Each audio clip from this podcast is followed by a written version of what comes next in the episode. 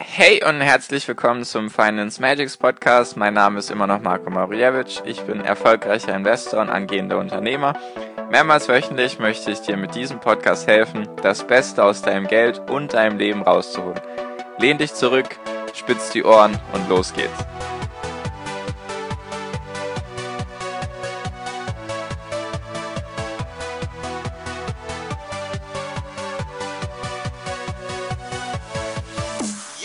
Hi und herzlich willkommen zum Finance Magics Podcast. Heute Folge 63 und heute die erste Folge in der Serie Anlagestrategien. Also, ich bin ja so der Verfechter von Wachstumsaktien. Da bin ich ein großer Fan davon. Vielleicht auch, weil ich mich am besten damit identifizieren kann. Nur, ich finde es unfair, beziehungsweise würde es jetzt unfair finden, wenn ich dir sagen würde, das ist das Einzige, was möglich ist. Oder das ist das Beste oder so. Das möchte ich jetzt nicht sagen. Es ist bestimmt eine gute Strategie, nur es gibt verschiedene Strategien und jetzt noch einmal kurz für den Anfang. Ich möchte es damit nicht verkomplizieren, das Ganze, weil oft kriegt man ja den Eindruck, Börse und Aktien, alles ist kompliziert, es gibt 10.000 verschiedene Sachen zu beachten. Das möchte ich damit gar nicht ausdrücken. Du kannst mit relativ simplen Schritten, beziehungsweise wenn du weißt, worauf du achten musst, jetzt bei deine Anlagestrategie allgemein und halt auch wenn du Aktien kaufst, kannst du relativ simpel gute Ergebnisse erzielen. Dafür nur das nochmal am Anfang, nur ich möchte jetzt einfach mit dieser Reihe so ein paar Anlagestrategien vorstellen, die ich so kenne, die ich mir auch schon öfters mal durch den Kopf gehen lassen habe, nur die ich bisher jetzt noch nicht wirklich anwende, vielleicht in Zukunft mal. Das muss man ja immer schauen, wie es einem passt. Auf jeden Fall genug Vorwort jetzt. Die erste Anlagestrategie heißt oder ist, dass man nur in ETFs investiert. ETFs habe ich ja zu Genüge erklärt, was das ist, dass es einen Index abbildet und so weiter und so fort. Für alle, die jetzt nicht wissen, was ETFs sind, ihr müsst ganz runter irgendwo die ersten zehn Folgen erkläre ich, was ETFs sind und genau.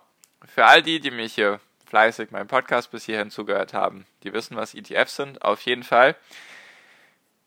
ETFs bilden ja den Index nach und man redet ja davon, wenn man von einem Index redet, dass das ja der Markt ist. Also wenn man einen ETF hat, bildet man sozusagen den Markt ab. Nichts Neues soweit. Auf jeden Fall gibt es Menschen, die dann behaupten oder beziehungsweise die dann zu sich selbst sagen und sich eingestehen, okay, entweder ich kann den Markt nicht schlagen, ich möchte ihn gar nicht schlagen oder ich bin zufrieden mit der Rendite, die mir die ETFs auf langfristige Zeit gebracht haben. Das sind ja meistens so irgendwas zwischen 7, 8 oder 9 Prozent. Kommt darauf an, welchen Index man jetzt abbildet und wie lange man zurückschaut in die Vergangenheit. Natürlich Vergangenheit kein Indikator für die Zukunft. Nur viele bestehen da eben darauf, dass sie mit der ETF-Rendite vollkommen zufrieden sind. Verstehe ich auch vollkommen. Viel, viel besser als jedes Sparbuch oder Tagesgeldkonto oder sonst irgendetwas. Und da möchte ich dir einfach mal jetzt die Strategie mal kurz vorstellen. Und dann möchte ich dir Vor- und Nachteile nennen und vielleicht noch so ein kleines Fazit am Ende. Also, meistens ist es so, wenn Menschen sich dazu entschließen, nur in ETFs zu investieren, dann haben sie meistens mehrere ETFs. Es gibt natürlich auch Leute, die haben dann vielleicht nur den MSCI World ETF. Das ist jetzt nicht die beste Diversifikation, wenn man jetzt nur in ETFs investieren will, weil ja der MSCI World zu 60% aus US-Aktien besteht. Da hatte ich auch mal eine einzelne Folge darüber gemacht. Auf jeden Fall, es gibt solche Leute, die dann sagen, MSCI World, die ganze Welt bilde ich ab, oder den MSCI All Investable Countries, das sind dann halt alle Länder dieser Welt und alle Unternehmen, nicht nur die großen, sondern auch die kleinen. Nur hast du halt trotzdem eine Gewichtung von US-Aktien von über 50%. Nur es gibt eben diese Verfechter, nur meistens, zumindest meistens, so wie ich es mitbekommen habe, ist es dann so, dass die Strategie aus mehreren ETFs besteht. Also auf verschiedene Regionen, zum Beispiel man hat vielleicht einen MSCI World, dann hat man noch einen, einen auf Asien, einen auf Europa, vielleicht noch auf kleine Unternehmen, auf Emerging Markets, also Schwellenländer. Vielleicht hat man noch einen ETF, der die Dividendentitel abbildet und so weiter und so fort. Auf jeden Fall sammeln sich da so relativ schnell die ETFs zusammen und dann hast du vielleicht fünf oder zehn oder vielleicht auch mehr. Das ist so die Strategie davon. Also du versuchst mit verschiedenen ETFs verschiedene Regionen abzubilden, um überall gleichmäßig irgendwie daran teilzuhaben und natürlich um dein Risiko zu streuen. Ja, darüber habe ich ja genug geredet. Wenn es in einer Region schlecht läuft, kann die andere das eventuell ausgleichen und so weiter und so fort. Und jetzt möchte ich mal so kurz erstmal mit den, mit den Vorteilen anfangen, die ich mir so aufgeschrieben habe. Der erste große Vorteil ist einfach, dass du etwas automatisieren kannst. Du kannst dir Sparpläne einrichten auf ETFs, auf die verschiedenen ETFs und dann musst du dafür eigentlich nichts mehr machen. Also du automatisierst es eben jeden Monat, am Monatsanfang zum Beispiel werden pro ETF 25 oder 50 Euro abgezogen, vielleicht auch mehr, wie auch immer. Und du hast halt einfach diese Ruhe und musst dich um nichts weiter kümmern. Dann hast du kein Einzelrisiko, weil mit einem ETF bildest du ja immer viele verschiedene Unternehmen nach. Und wenn du halt mit Aktien anfängst, beziehungsweise in Aktien investierst, hast du ja immer das Einzelaktienrisiko. Weil wenn du zum Beispiel nur fünf Aktien hast, dann ist das natürlich im Vergleich zu 1600 aus dem MSCI World, ist das natürlich vom Risiko her ein anderes. Dann hast du natürlich viel, viel weniger Zeit, die du dafür aufwenden musst. Du kannst es wirklich so gestalten, du kannst dich einmal darüber informieren, was gibt es so für verschiedene ETFs. Dann überlegst du, wie viel Geld habe ich im Moment. Und dann machst du dir einen Sparplan auf die verschiedenen ETFs und dann musst du eigentlich gar nichts mehr machen. Also du hast wirklich kaum Zeitaufwendungen dafür. Also wirklich sehr, sehr simpel für die meisten, die sich damit mit der Geldanlage gar nicht beschäftigen wollen, die andere Sachen am Hut haben. Meistens für solche Leute die beste Variante. Einfach in ETFs investieren, verschiedene Sparpläne einstellen und wunderbar. Und du hast meistens, wenn du es richtig anstellst, hast du auch die Überwindung deines Home Bias. Home Bias hatte ich ja mal eine extra Podcast-Folge erzählt. Da geht es darum, dass ja 80% der Investoren in ihrem Heimatland bleiben und dadurch ein Klumpenrisiko haben. Und wenn du, wenn du ein ETF oder wenn du die Anlagestrategie ETFs hast, dann hast du ja meistens die ganze Welt abgebildet und dann kommst du gar nicht in die Versuchung, ein Klumpenrisiko zu haben, weil du eben in viele verschiedene Länder, viele verschiedene Kontinente und so weiter investierst. Das sind so die Vorteile in meinen Augen. Also Automatisierung, kaum Zeit und du kannst in etwa, du kannst in etwa kalkulieren, was du für eine Rendite rausbekommst. Also vielleicht auch noch der Punkt Sicherheit. Du kannst in etwa sagen, okay, 7% sollte schon irgendwie drin sein. Natürlich gar kein Indikator für die Zukunft, ganz oft muss ich das sagen.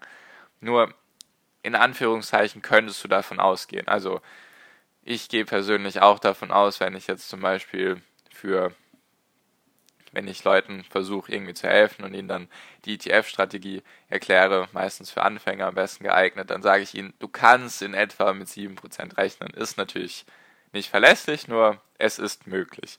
Es war bisher die letzten Jahrzehnte so. Die Wahrscheinlichkeit ist da, dass es auch die nächsten Jahrzehnte so laufen könnte. Alles im Konjunktiv.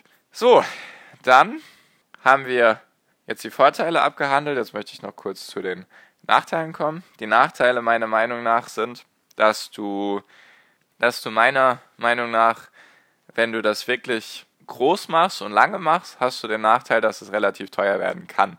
Weil meistens ist es so, es gibt natürlich auch Broker, die ETFs kostenlos anbieten zum Besparen. Nur wenn du dir jetzt überlegst, du machst das jetzt mehrere Jahre und Jahrzehnte und du investierst jetzt zum Beispiel 500 oder sogar 1000 Euro im Monat, das ist natürlich sehr, sehr weit gedacht und sehr viel, und du rechnest mit äh, 1,5% Gebühren, die du bezahlen musst für einen ETF, dann hast du halt 15 Euro jeden Monat an Gebühren. Wenn du das hochrechnest, sind das 180 Euro Gebühren im Jahr. Also es kann relativ teuer werden. Ein anderer Punkt ist, warum ich erst auf dieses mit dem mit den Gebühren und so weiter eingehe, ist, dass du, dass es ja jetzt seit 2018 gab es ja diese Veränderungen in der Steuer, also es gab eine Steuerreform bei ETFs und Fonds. Da werde ich noch eine einzelne Podcast-Folge darüber machen, nach Weihnachten. Also es kommt jetzt an Weihnachten, am 25. kommt jetzt nochmal eine Folge und dann am 28. mache ich nochmal was über über dieses Thema, also Steuerreform und so weiter, was du da beachten kannst, wenn du schon ETFs besitzt. Also, falls dich das interessiert, einfach mal reinhören am 28. Und genau, also es kann relativ teuer werden, weil du halt immer die Gebühren zahlen musst. Du kannst, nehmen wir jetzt mal an, du hast irgendwie Aktien, die du kaufen möchtest und da hast du meistens irgendwie eine Deckelung. Also du kannst, kaufst dir vielleicht für 10.000 Euro Aktien und hast jetzt vielleicht die Deckelung maximal, das was du an Gebühren zahlst, sind 39 Euro. Dann weißt du, okay, so viel Gebühren habe ich und es ist dann meistens weniger, als wenn du 10.000 Euro in ETFs investieren würdest. Nur das ist ziemlich weit gedacht. Nur der Punkt ist halt, dass es relativ teuer werden kann, weil du halt immer die Gebühren zahlen musst monatlich. Ja, es können einfach teure Gebühren entstehen, wenn du das regelmäßig machst in ETFs. Jeden Monat zahlst du ja jeden Monat Gebühren. Das kann eben teuer werden und mit den Steuern, da sollte man auch aufpassen, besonders wenn man halt seinen Steuerfreibetrag ausschöpft. Nur dazu die extra Podcast-Folge am 28. Genau. Der nächste Nachteil in meinen Augen ist halt, dass du nur in Anführungszeichen wirklich nur die Marktrendite erreichen kannst. Das ist wirklich das Maximum. Du kannst nicht unbedingt viel mehr erreichen. Vielleicht hast du mal einen guten ETF erwischt, der dir mal mehr bringt, vielleicht 8, 9 Prozent oder vielleicht auch mal 10 Prozent. Nur ist es sehr selten, dass du mit einem ETF in einem Jahr 100 Prozent schaffst. Das schaffst du mit einzelnen Aktien, habe ich auch schon mehrmals hinbekommen mit meinen Aktien. Das ist durchaus möglich, nur mit ETFs hast du halt nur die Marktrendite. Das ist halt der Nachteil. Natürlich, Vorteil, du hast weniger Risiko, nur der Nachteil ist halt, dass du nur die Marktrendite erreichen kannst. Dann für mich, ich würde jetzt nicht sagen, dass das irgendwie einen wirtschaftlichen Vorteil oder Nachteil hat, nur für mich ist es einfach eher langweilig, nur in ETFs zu investieren. Mich persönlich überzeugt diese Strategie halt nicht in dem Sinne. Ich bin da eher, ich möchte Unternehmen verstehen, ich möchte da rein investieren, weil ich das Unternehmen gut finde, weil ich, weil ich hinter der Vision stehe zum Beispiel oder weil ich das Management klasse finde oder weil ich mich einfach damit identifizieren kann, weil ich das Unternehmen unterstützen will und so weiter und so fort. ETFs sind mir da ein bisschen zu langweilig, ein bisschen zu eintönig halt. Du investierst halt dein Geld und gut. Klar, das ist jetzt ein sehr, sehr großes Luxusproblem. Ganz klar möchte ich auch einfach dazu sagen, nur das muss jeder für sich herausfinden, weil mir macht es halt Spaß zu investieren an der Börse, mich damit auseinanderzusetzen und deswegen sind mir ETFs da ein bisschen zu eintönig, zu langweilig. Das ist jetzt wirklich kein wirtschaftlicher Aspekt, nur wollte ich einfach mal dazu sagen. Genau, also wie du siehst, sicherlich für viele, besonders die am Anfang stehen, eine interessante Anlagestrategie, würde ich sagen. Ich habe ja ähnlich angefangen, sage ich mal, damals mit meinen Fonds bei bei meiner Hausbank. Habe ich damals ähnlich angefangen und dann habe ich halt gemerkt, okay, das ist nicht ganz so meins, nur für viele ist das sicherlich interessant, was ich gerne mit ETFs mache. Also ich habe auch zwei ETFs, also bisher, vielleicht kommen da noch ein paar. Auf jeden Fall, was ich gerne mit ETFs mache, sind solche Branchen abbilden, wo ich jetzt nicht wirklich verstehe oder wo ich jetzt auch nicht, nee, falsches Wort, nicht verstehe, sondern wo ich einfach nicht die Zeit habe, mich da jetzt wirklich reinzulesen und informieren, mich über alles Mögliche dazu informieren, über jedes einzelne Unternehmen und dann die richtigen rauszusuchen. Das wäre zum Beispiel das gute alte Thema Biotechnologie oder Pharma, Medikamente. Wenn es um Medikamente geht, dann ist bei mir meistens so, okay, das verstehe ich nicht. Da ist es dann vielleicht interessant.